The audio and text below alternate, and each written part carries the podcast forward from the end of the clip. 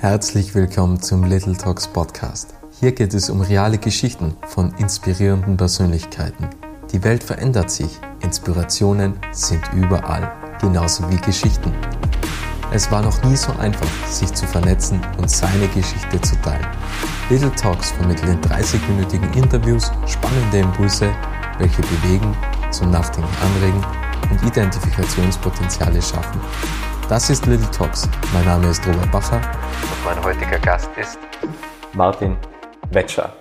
Und der Martin, das ist der Geschäftsführer vom Einrichtungshaus Wetscher und er ist in der vierten Generation. Es ist ein Familienunternehmen und er ist auch ein Familienmensch und aufgewachsen ist er zwischen leidenschaftlichen Tischlern, leidenschaftlichen Innenarchitekten. Und Wetscher steht seit über 100 Jahren für stilvolle Wohnräume, Innenarchitektur und Planung auf höchstem Niveau und das international gesehen. Und ich freue mich jetzt auf ein spannendes Gespräch mit Martin Wetscher. Hallo Martin. Hallo, vielen Dank für die Möglichkeit. Lieber Martin, ich habe mich gefragt, was kann man einem Einrichtungshauschef fragen?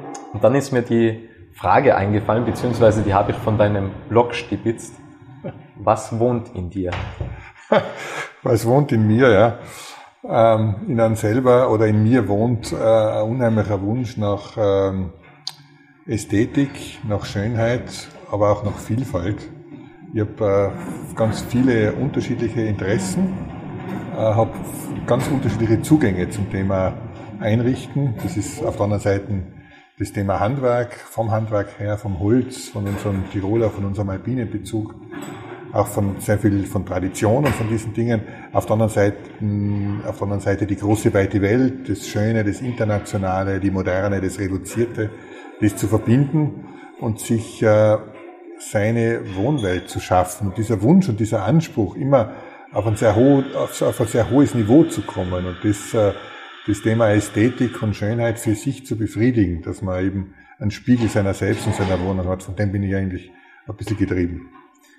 Was ist so das ästhetischste Produkt oder das schönste Produkt, was du zu Hause stehen hast? Also, wo sagst du, okay, das ist, ist es ein Tisch, ist es ein Stuhl? Was ist es? Wo sagst du, das ist das schönste Objekt, was bei mir zu Hause steht, abgesehen von der, von der Frau?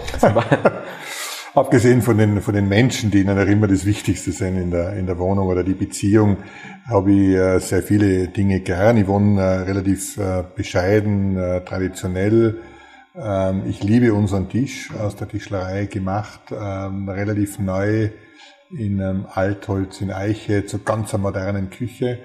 Und das Schöne an dem Tisch ist äh, die Proportion, die Harmonie und wie wir als Familie, ich habe vier Kinder, ähm, da herumsitzen oder, oder gemeinsam was kochen und uns dann treffen. Jeder erzählt aus seiner Welt, aus, seiner, aus seinem Tag, aus seinen Erlebnissen. Das finde ich generell eines der schönsten Möbel überhaupt. Ein Tisch, weil der Tisch immer äh, ein Treffpunkt ist. Ansonsten äh, gibt es ja noch einige Einzelstücke, eine, einige sehr alte Dinge. Wir haben äh, eine alte Stube, die mein Urgroßvater irgendwann in den 20er Jahren gebaut hat. Ähm, nicht das größte kunsthistorische, ähm, nicht die größte kunsthistorische Errungenschaft, aber ähm, in der Stube sind Menschen gestorben oder aufgebahrt gewesen. In der Stube haben wir über Generationen Weihnachten gefeiert, haben schöne Stunden, schlechte Stunden. Früher sind die Mitarbeiter bar ausgezahlt worden, in den 30er Jahren dort.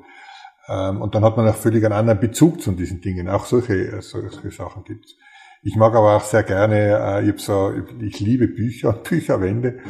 Und äh, ich habe große, große Bücherwand und die ist sehr sage ich mal, symmetrisch und, und, und gleichmäßig und jedes Bücherfach hat die gleiche Größe, ohne Klappen, ohne alles. Man sieht alle Bücher, man sieht die unheimliche Vielfalt und, und die Größe und auch die Farbe und alles ist völlig unterschiedlich. Und das Bücher, die Bücherwand selber gibt dem Ganzen einen Halt und eine Ordnung. Die ist weiß und wie gesagt, jedes Bücherregal hat den gleichen Abstand zum nächsten und überall ist der gleiche Abstand. Das gibt so, wenn man am Abend oder am Wochenende so zu Hause sitzt und draußen, äh, was ich schneit oder es dämmert und man nimmt sie, äh, man hört eine gute Musik oder liest ein Buch oder schaut, schaut sich eine Zeitschrift an oder hat irgendwas nachzulesen, dann gibt es so das Gefühl von, von Vielfalt und großer weiter Welt und trotzdem Ordnung und gefasst und Struktur und Halt, in irgendeiner Form auch Halt. Also solche Dinge. Würdest du sagen, in dir wohnt auch ein Perfektionist? Ja, leider. Wie geht man mit dem um? Mit dem hat man täglich zu kämpfen, weil auf der anderen Seite braucht es die Perfektion in, einem, in so einem Betrieb wie in unseren, wo es um äh, Produkte, wo es um Holz, wo es um Vielfalt, wo es um hohe Komplexität geht auch. Also wir verkaufen ja keine Produkte von der Stange. Das ist alles tailor-made irgendwo bei den Lieferanten oder bei uns selber. Gibt einen wahnsinnig hohen Komplexitätsgrad und da braucht es einen hohen Anspruch an Genauigkeit, an Perfektion. Man kann ja nicht sagen, naja, der, der Stoff, das passt zu dem oder die Farbe, das passt schon, das geht schon. Die Menschen haben ja diese Dinge Jahrzehnte zu Hause. Und das muss nicht passen zu 90, zu 95, es muss hundertprozentig sitzen, damit es wirklich sichtbar wird, was da gemeint ist. Wir versuchen ja in unseren, in unseren Projekten immer, war die große Frage in mir, ich bin da aufgewachsen in dem Betrieb, und ähm, da haben wir immer sehr viel früher auch rustikale Dinge verkauft. Dinge, wo man jetzt nicht jeden Tag drauf stolz war, die Welt zu verändern. Und es gab aber immer schon ganz moderne, tolle italienische Möbel zum Beispiel oder deutsche, also ganz äh, hochentwickelte Produkte und so. Und die, die die hochentwickelten Produkte verkauft haben, haben immer geglaubt, sie sind was Besseres. Ähm, und die, die, die Traditionalisten haben gesagt, na ja, aber das gefällt die Leute und da fühlen sie sich wohl und das sind sie gewohnt. Und die Frage, wie ich in das Unternehmen gekommen bin, war, naja, was, auf was konzentrieren wir uns denn jetzt? Gehen wir jetzt in die, in die Richtung eines modernen Möbelhauses, lassen wir die alten Lieferanten und die alten Strukturen. Wo gehen wir hin? Wo ist die, wo ist die Geschichte? Wir dann sehr intensiv, perfekt mit diesem Thema, wie ich glaube, ähm, auseinandergesetzt und beschäftigt und wir sind dann draufgekommen, aber sehr viel Literatur ähm, und im Austausch mit anderen, dass die schöne Wohnung nicht so oder so ausschaut, sondern die schöne Wohnung ist ein Spiegelbild meiner selbst und wenn ich in eine Wohnung hineingehe, ohne dass der Bewohner da ist und ich spüre den Menschen da drinnen, dann ist es jene Atmosphäre, die ein Bewohner braucht, um herunterzukommen, sich wohlzufühlen, wenn man will, eine kleine persönliche Wellnessvase zu haben. Das hat nichts mit alt oder neu, das hat nichts mit irgendwie abgeschleckt, alles ganz genau. Kann auch sein, aber muss nicht. Also es hat sehr viel mit, mit an selber zu tun. Und das ist dieser, dieser Anspruch zu schauen, passt es zu mir? Nicht, weil ich es in der Zeitung gesehen habe, sondern passt es wirklich zu mir? Ist es meine Welt? Und diese Welt zu schaffen, da kann man gar nicht perfekt genug sein. Weil wenn man es wirklich gut schafft, den Menschen abzubilden, fühlt der sich dermaßen wohl da drinnen, dass er erstens immer sagt, warum habe ich das nicht früher gemacht? Äh, warum habe ich nicht früher auf eine Planung eingelassen? Warum haben wir immer an Grundrissen herumgedoktert, aber nie an der Atmosphäre, an den Farben, an den Strukturen, an den Oberflächen? Warum haben wir da nie genau hingeschaut? Und endlich hat alles seinen Platz. Endlich bin ich fertig. Es gibt also Wohnungen, die werden nie fertig. Das ist immer noch irgendwas. So ein typisches Beispiel, dass man das noch nicht gefunden hat. Und da, wie gesagt, muss man sehr, sehr äh, perfekt sein. Und in dem, in dem Sinne bin ich froh, ein Perfektionist zu sein. Ähm, Im Umgang, wir sind 100 Jahre alt und haben 100 Mitarbeiter. Im Umgang mit Mitarbeitern, mit Menschen, mit Kunden steht dann die eigene Perfektion auf dem Weg. Die, die Wetscher hat ja eigentlich angefangen als Tischlerei von Franz Wetscher 1912, wurde ja damals gegründet und mittlerweile ist es ja eins der bekanntesten ähm, Einrichtungshäuser, was es gibt in Europa. Was macht Wetscher besonders? Ja, das ist diese, ähm, diese, dieser Anspruch äh, in der Planung, in der Innenarchitektur, nicht einem Stil äh, nachzulaufen äh, oder einen Stil zu erfinden und zu versuchen, die Welt mit diesem Stil der Innenarchitektur zu bekehren, sondern wirklich zu schauen, was, wie, wie schon ausgeführt, was passt zu dem und sie individuell auf den Menschen einzulassen. Das ist eines. Äh, das heißt, wir haben äh, für uns gesagt, wir wollen die schönsten Wohnräume schaffen für unsere Kunden in dem Sinne, dass jeder einzelne Wohnraum zu jedem einzelnen Kunden passt. Das ist vielleicht äh, anders wie bei vielen ähm, Mitbewerbern. Ansonsten gibt es uns schon sehr lange, das, wir haben einen hohen Bekanntheitsgrad, auch internationale Kunden, haben Kunden auch schon teilweise seit Jahrzehnten in der Gastronomie und Hotellerie. Äh, wir haben die Tischlerei und diese, diese Verbindung, eigenes Handwerk, äh, große Innenarchitekturabteilung und ein großes Möbelhaus mit 8000 Quadratmetern, die meisten Premium-Marken zu zeigen, ist etwas, was es in der Form in Europa oder überhaupt auf der Welt gar nicht so oft gibt.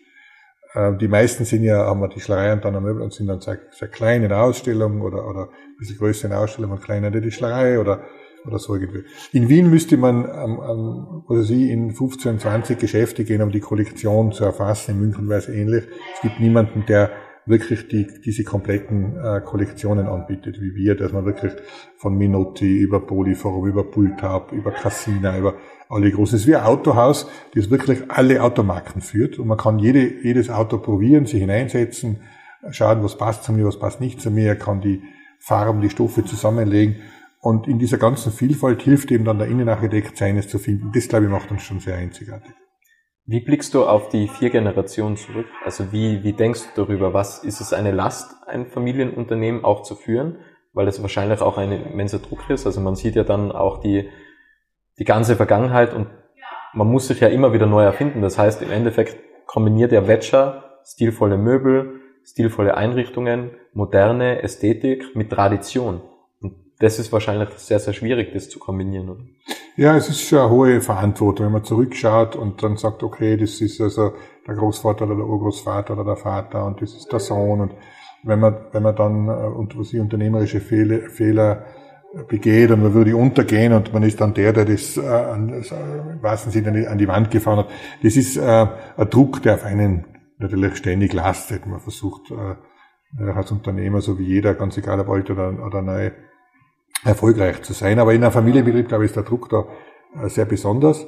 Letztendlich weiß, weiß man, weiß ich, dass es, dass alle Dinge ähm, irgendwann auch ein Ende haben können. Das ist, äh, das Leben ist grundsätzlich äh, so aufgebaut in unserem, in unserem, unserem Universum. Und ich bin auch der Meinung, es schaut ja von außen oft so aus, wie wenn das eine Kontinuität hätte, wie wenn das ähm, so dahin geht und jeder macht das Gleiche. Also wenn man zurückschaut und man kennt wirklich äh, die Generationen und so ein Familienbetrieb hat ja eine lange Geschichte, da weiß man ja wirklich ähm, bis, bis weit zurück, wo, was, ist, was ist wann passiert, aus den eigenen familiären Erzählungen und so weiter. Weil es eben nicht, nicht nur die Familie gibt, sondern auch den Betrieb dazu. Das ist alles sehr gut dokumentiert.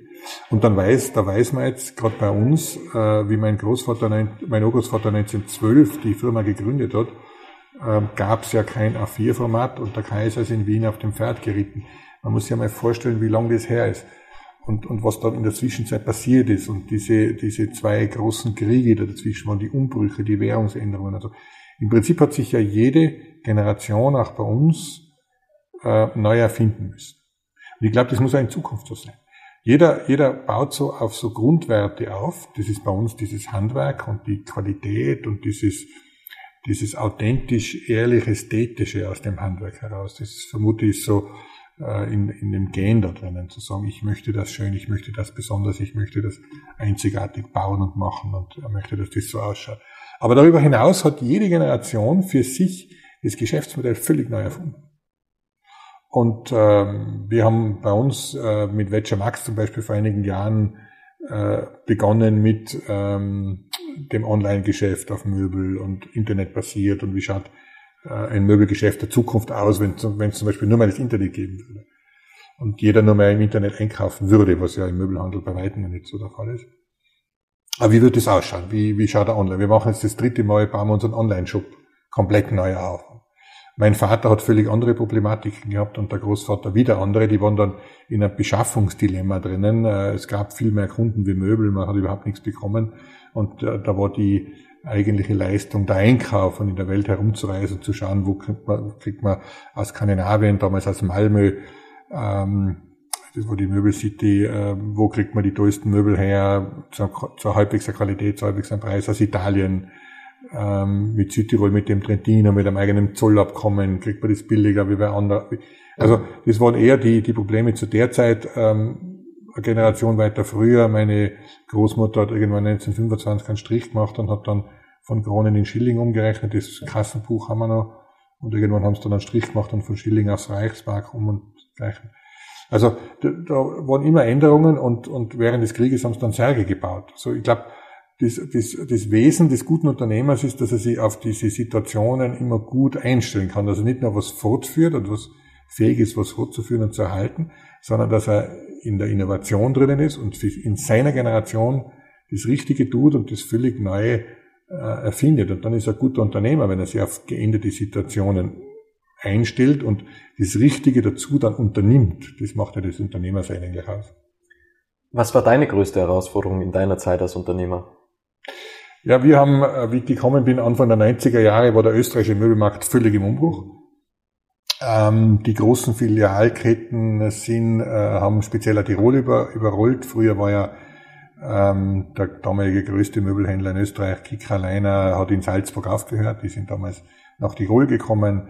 Lutz hat nachgezogen, ist heute einer der größten Möbelhändler überhaupt auf der Welt. Und wir da im Hause haben gewusst, so geht das nicht weiter. Wir haben ein ähnliches, damals noch ein ähnliches Sortiment gehabt, ähm, weniger diese Premium-Marken, schon immer Innenarchitektur und, und Planer im Haus und gehobene Dinge, aber in der Masse waren schon sehr normale Sachen im Haus da. Und wir sind dann her und haben gesagt, entweder ähm, ändern wir uns jetzt radikal oder wir gehen unter, so wie alle meine Verbandskollegen. Wir hatten damals einen Einkaufsverband und von denen sperrt jetzt gerade äh, das letzte kleine Geschäft in Wien zu. Ähm, damit sind alle sieben oder acht Kollegen, die ich hatte, äh, untergegangen, haben sie lassen, haben aufgehört, irgendwas. Wir waren die Letzten, haben das relativ früh erkannt und haben damals 450 Lieferanten ausgelistet, radikal reduziert, haben uns nur mehr auf die hochwertigen Marken konzentriert, auf, die, auf das Premium, haben die Tischlerei aktiviert für den privaten Bereich, äh, unheimlich investiert in die Tischlerei mit CNC-Maschinen, mit äh, Lehrlingsausbildung völlig anders, mit einer eigenen Meisterklasse. Das war tolle Produkte herstellen können, haben eine Planungsabteilung aufgebaut und haben gesagt, wir setzen uns in eine Nische, in diese hochwertige Einrichtungsnische hinein und in dieser Nische zurren wir uns fest und zwar anständig und besetzen die auch. Äh, mittlerweile gibt es Firmen auch in Tirol, die da ähm, nachgezogen haben und die da durchaus auch nachkommen und ähnliche Strategien verfolgen. In den 90ern waren wir alleine. Auch das Haus in seiner Vielfalt haben wir völlig umgebaut und haben äh, Wohngalerien daraus gemacht und wollten den Menschen äh, eben zeigen, wie schön und wie vielfältig und wie toll, wie, was für ein Zirkus das Wohnen eigentlich ist und äh, wie man dazu kommt, dass man seines findet, indem man ihm alle Möglichkeiten zeigt und den Menschen die Möglichkeit gibt, dort anzudocken. Also es war eine Revolution, der größte Widerstand war wie immer innerhalb des Hauses. Die Mitarbeiter haben alle gesagt, oder viele Mitarbeiter haben gesagt, nee, das geht überhaupt nicht, was machen die jetzt? Und das geht ja nicht, ihr müsst ja mehr Werbung machen. Krika macht dafür Werbung. Wir müssen billigere Möbel kaufen, wie Leiner, wie, wie Lutz. Wir müssen äh, Pflanzen verkaufen, so wie der Ikea. Das ist natürlich für einen Mittelständler Schwachsinn. Kann man nie mithalten mit solchen Weltkonzernen. Äh, die verkaufen ein völlig anderes Produkt wie wir. Die verkaufen die einzelnen Möbel, lassen die Menschen mit alleine. Originalton eines großen Möbelhändlers ist, äh, mir ist vollkommen wurscht, wie das bei den Menschen zu Hause ausschaut. Wenn ich äh, ein weißes Sofa verkaufe äh, und es ist noch so hässlich und die Leute wollen das, dann verkaufe ich das. Das geht bei uns nicht. Wir sind zwar kein, spielen uns so auf als, aber wir, wir müssen die Dinge mögen, die Menschen hinter diesen Brands, die wir da haben, ähm, hinter diesen Marken, die Produkte müssen ehrlich sein, authentisch sein, müssen äh, in ein Preis-Leistungs-Verhältnis natürlich auch hineinpassen, und man sagt, okay, das ist es wert, das ist was Besonderes. Und dann kann man es guten Gewissens verkaufen, indem man nicht das Produkt verkaufen, sondern die Planung für die Menschen und die Zusammenstellung, das Setting. Und nicht das einzelne Möbel, das unterscheidet uns völlig von früher und das unterscheidet uns auch völlig von allen anderen. Also eigentlich verkauft sie ja einen Wohlfühlort. Also eigentlich den Lebensmittelpunkt, der erste Ort sozusagen ja, von den Menschen. Mir klingt das dann immer fast ein bisschen zu, also esoterisch oder zu aufgeladen, aber es, ist, es sind die eigenen vier Wände. Das ist die dritte Haut, wenn man so will. Das hat was mit einem selber zu tun. Das Haus oder, oder Gebäude muss ja für unterschiedliche Nutzungen oder auch für unterschiedliche Menschen ähm, zur Verfügung stehen und, und adaptierbar sein. Die Wohnung, also die Einrichtung selber ist dann schon, ist so wie die Bekleidung. Das ist, hat was mit, viel mehr mit einem selber zu tun, wie mit dem Gebäude oder wie mit Technik.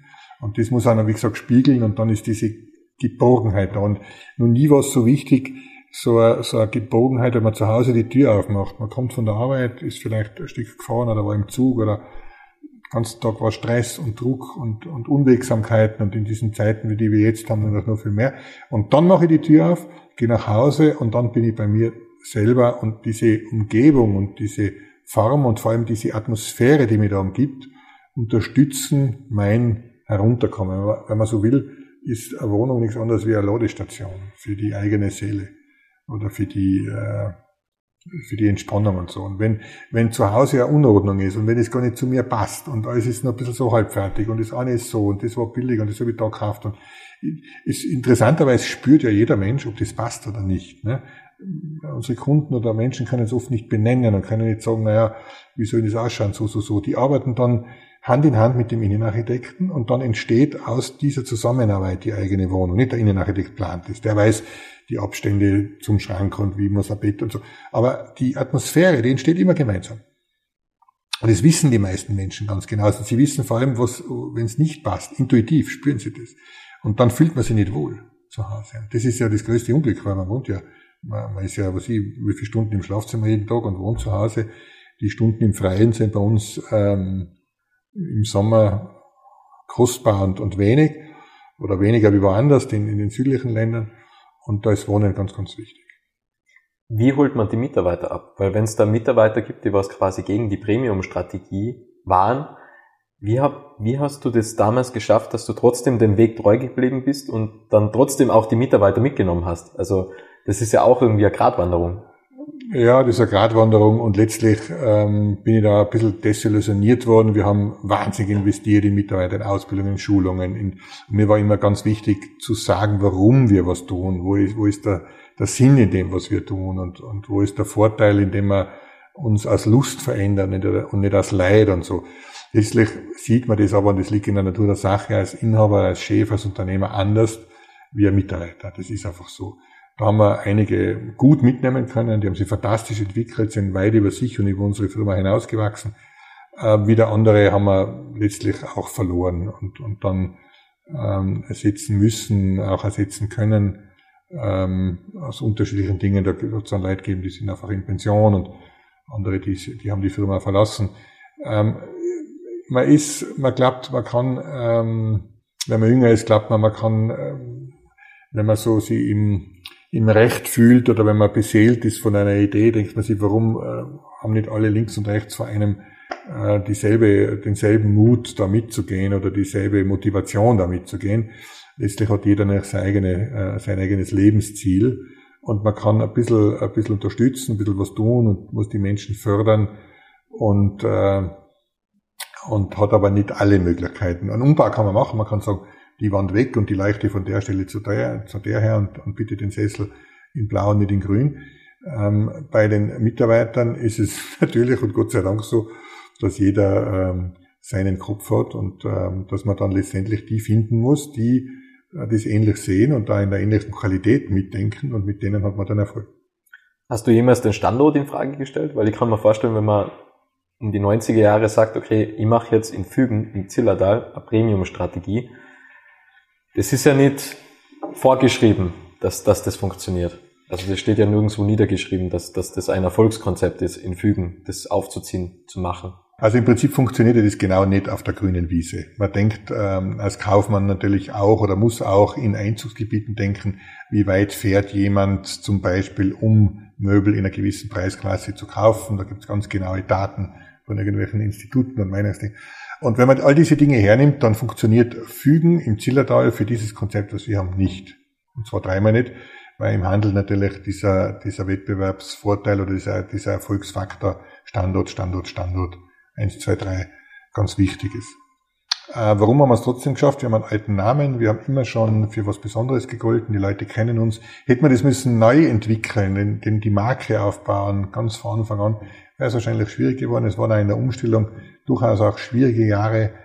Ähm, aber letztlich sind wir jetzt da bekannt. Die Leute kommen von weit her und ähm, teilweise gelten wir bei Lieferanten doch als verlässliche, konstante Partner über Jahrzehnte. Ich habe, weil in Österreich alle Verbandskollegen verloren habe, jetzt Kollegen in Deutschland, an in Berlin, an in Hamburg, an in Köln, München und so weiter. Die haben teilweise ähm, sie die Einwohnerzahl mal, mal Nordrhein-Westfalen hat 16 Millionen, Bayern hat 10 Millionen Einwohner. Wir haben ähnliche, ähnliche Zahlen im Einkauf und so. Das heißt, ähm, wir spielen da durchaus in einem europäischen Feld auf einem europäischen äh, Niveau mit. Aber es ist mir anstrengend, man muss wahnsinnig fleißig sein, man muss wahnsinnig dahinter sein und muss viele, viele Dinge richtig machen. Bist du jetzt seit 30 Jahren Unternehmer, Geschäftsführer bei Vetscher? Was war dein glücklichster Moment? Ah, da gibt's viele glückliche, viele glückliche Momente. Äh, was war der glücklichste Moment? Das ist immer so pathetisch irgendwie. Ne? ähm, wenn, wenn Erfolg da ist, wenn das in der, also wenn, wenn das noch in der Familie funktioniert, zuerst einmal mit, mit vier Kindern, mit vier gesunden Kindern, äh, mit einer Beziehung, ich bin ja seit 30 Jahren verheiratet, äh, das sind ähm, der Quell von vielen, vielen äh, glücklichen Momenten und von Rückhalt, von Sicherheit, von Beständigkeit, von den Dingen, wo man sagt, erst wenn man solche Fundamente, solche familiären Fundamente vorfindet, kann man sich als Unternehmer hinaus wagen und durchaus einmal auf dünnes, dünneres Eis gehen oder sich auf Dinge einlassen, wo man vielleicht nicht so sicher ist, weil man den Halt vorfindet. Wenn man zu Hause den größten Terrain hat, was, da muss man im Gegenteil den Halt in der Beständigkeit in eher im beruflichen Umfeld suchen, denke ich mal. Aber bei mir war das anders, da sind viele Momente da, und immer, glückliche Momente waren immer, wenn uns Dinge im, im Geschäftsleben da ähm, gut aufgegangen sind. Wir gesagt haben, wir bauen jetzt diese Abteilung neu. Oder wir wollen einen Wohnstil erfinden für diese und diese Geschichte und lass uns das anschauen und wie geht das und so. Und dann hat man oft hin und her und lange und der eine sagt A, der andere sagt B, der andere sagt schwarz, der andere sagt weiß. Und letztlich trifft man dann eine Entscheidung und dann sind die Kunden da und sagen, Wahnsinn und so und warum habe ich das nicht woanders gesehen und so, wie man das vorgestellt und so. Da ist der Moment des Glückes für so einen Unternehmer wie mich drinnen. Das ist die eine Seite. Die andere ist, ich habe, ähm, ich bin ja selbst ausgebildeter Tischler und bin ein bisschen, ähm, wie soll ich das sagen, technologieaffin. Wir haben in den letzten ähm, Jahren, wie gesagt, auch die Tischlerei äh, CNC-mäßig umgestellt, so dass auch die Maschinen untereinander gewisse Sprache haben und äh, gewisse Prozesse automatisiert funktionieren. Ähm, und ich habe unheimliche Freude, wenn man sieht, dass man die Handwerkskunst, also wenn jemand wirklich ein fantastischer Handwerker ist und er nimmt ein Holzteil in die Hand und nur seine Hände oder nur die Person kann dieses und dieses Ding herausholen aus dem Stück Holz. Und zusätzlich gibt's hochtechnisierte technisierte Maschinenpark, der ihn da unterstützt. Und das finde ich, dieses Analoge und das Digitale, das kommt da zusammen, dass es äh, zischt, wie wenn der Schmied äh, das heiße, äh, das glühende Stück Eisen in, in, in das Wasser hinein äh, zum äh, auskühlen lässt oder so.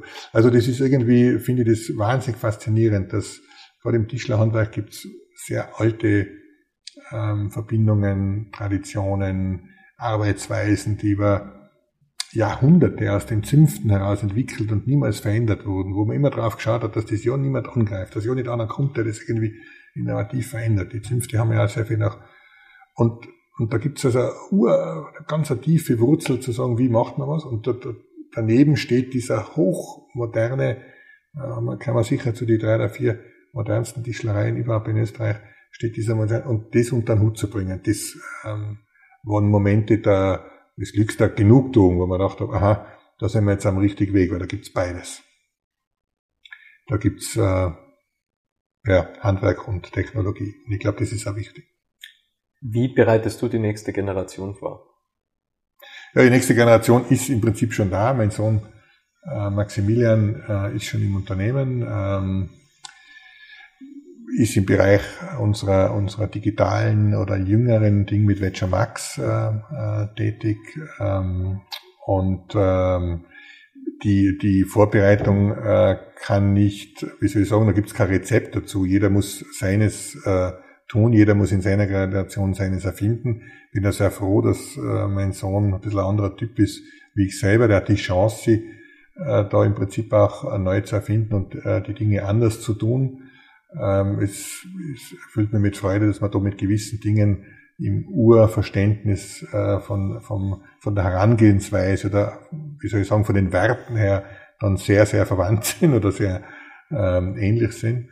Und das wird gehen. Und die beste Vorbereitung ist eine, eine gesunde äh, Familie. Natürlich sehen, sehen die Kinder zu Hause, man muss mehr arbeiten, man muss mehr tun. Es gibt äh, Abende, es gibt Tage, wo man nach Hause kommt wo, wo man erschlagen ist, wo man enttäuscht ist auch von, von, von Kunden, von Mitarbeitern, was auch immer, wo, wo es gibt da nicht jeden Tag was zu feiern. Und diese Belastung oder so, das kriegen auch die Jungen äh, überall mit, in allen Betrieben und so. da muss man jetzt schauen, ich glaube, das ist eine gute Vorbereitung, dass man dass das Positive überwiegt, dass sie das Positive mitkriegen, dass sie Lust kriegen auf Leistung, das auch zu, zu, zu machen und zu tun, dass sie bereit sind, in, in ihrer Zeit da auch Fruchen zu hinterlassen auf ihrem eigenen Acker. Und, und ansonsten diese, dieser familiäre Zusammenhalt, dieser, dieses, diese gute, solide Basis, dass die vorhanden ist, ist, glaube ich, ist ganz wichtig.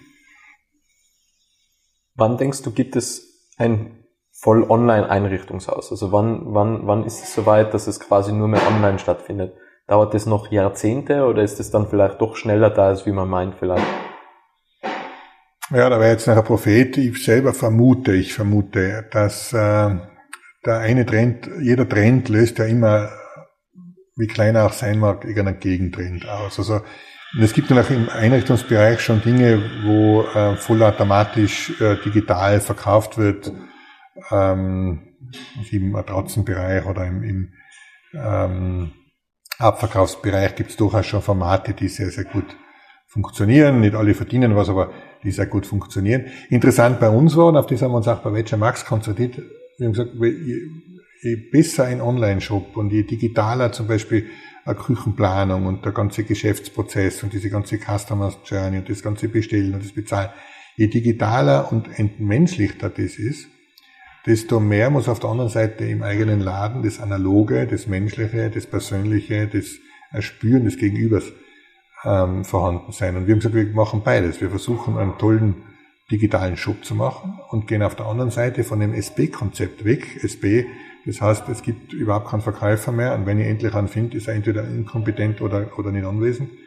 Sondern ähm, es gibt jemanden, der ähm, Grüß Gott sagt, es gibt jemanden, der an einen Espresso kocht, es gibt jemanden, der sehr gut weiß, wie die Dinge funktionieren, wenn man die auch gut kombinieren kann, der dann zur Seite geht, der, der, der aber auch nichts aufschwatzt wie ein typischer Verkäufer, sondern der eher so ein Sparing-Partner ist, so, dass man alleine gut einrichten kann und so. Und die eigene Beschaffung kann dann vorher, nachher im Internet äh, digital was aus was sein. Aber es muss hier einen Menschen geben, der, wo es einen Spaß macht und wo das Erlebnis, äh, dieses gute Gespräch, die gute Erfahrung und solche Dinge ist.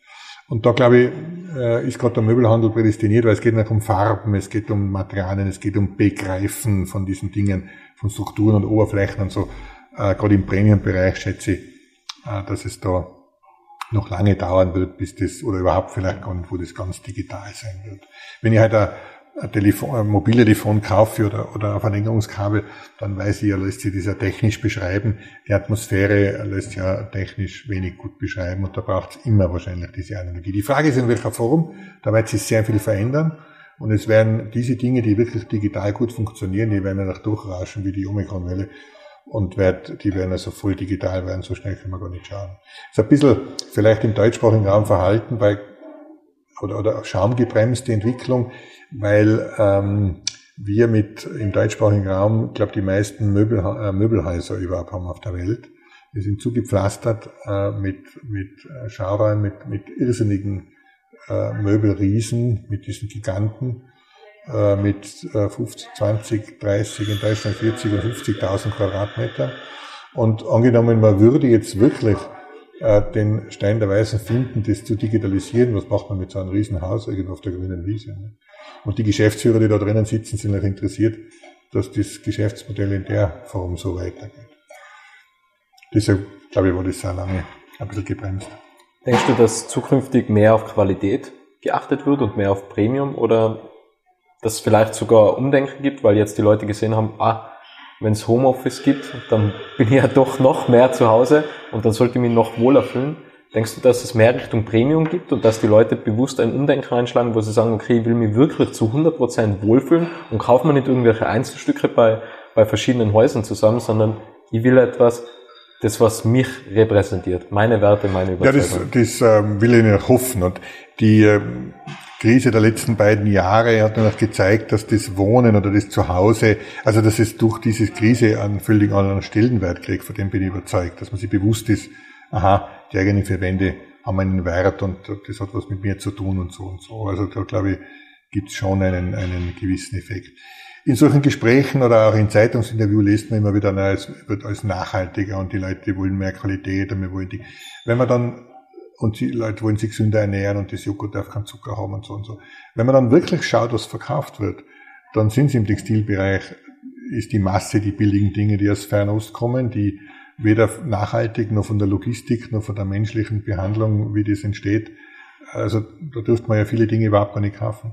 Und trotzdem ist es die Masse. Es ist ein Möbelhandler so, dass äh, in der Menge der Stückzahlen die Dinge verkauft werden, die einfach billig sind, wo kein Mensch fragt, wo das produziert wird, was dort für Sozialstatus herrscht, wie der Lack chemisch aufgebaut ist, dass der zum Beispiel in Österreich äh, so verboten, was auch immer.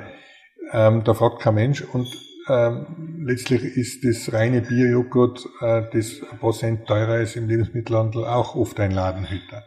Also da ist der Anspruch und Wirklichkeit ein bisschen auseinander. Ich hoffe, dass es äh, da besser wird.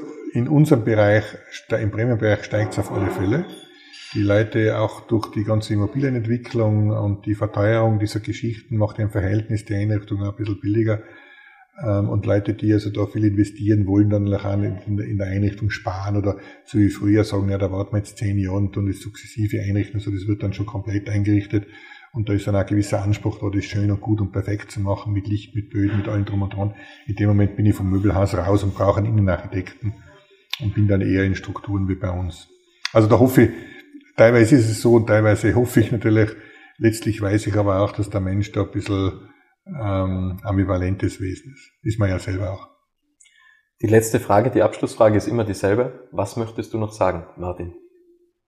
Na, ich finde es äh, super, dass wir da sitzen, ähm, dass du diese, diese Möglichkeit da, da bietest. Ähm, und äh, vielleicht zur vorletzten Frage anschließend, ähm, richtet euch gescheit ein. Wunderbar. Martin, vielen, vielen Dank für die Einladung zu euch Fügen. Vielen, vielen Dank für den guten Espresso ähm, und für die schönen Einblicke in dich und dein Unternehmen. Jetzt wissen wir auch, wie du in dir wohnst. Und äh, danke an alle, die da draußen zugehört haben. Schön, dass du den Podcast bis zum Ende angehört hast. Wenn dir diese Folge gefallen hat, kannst du den Podcast gerne abonnieren.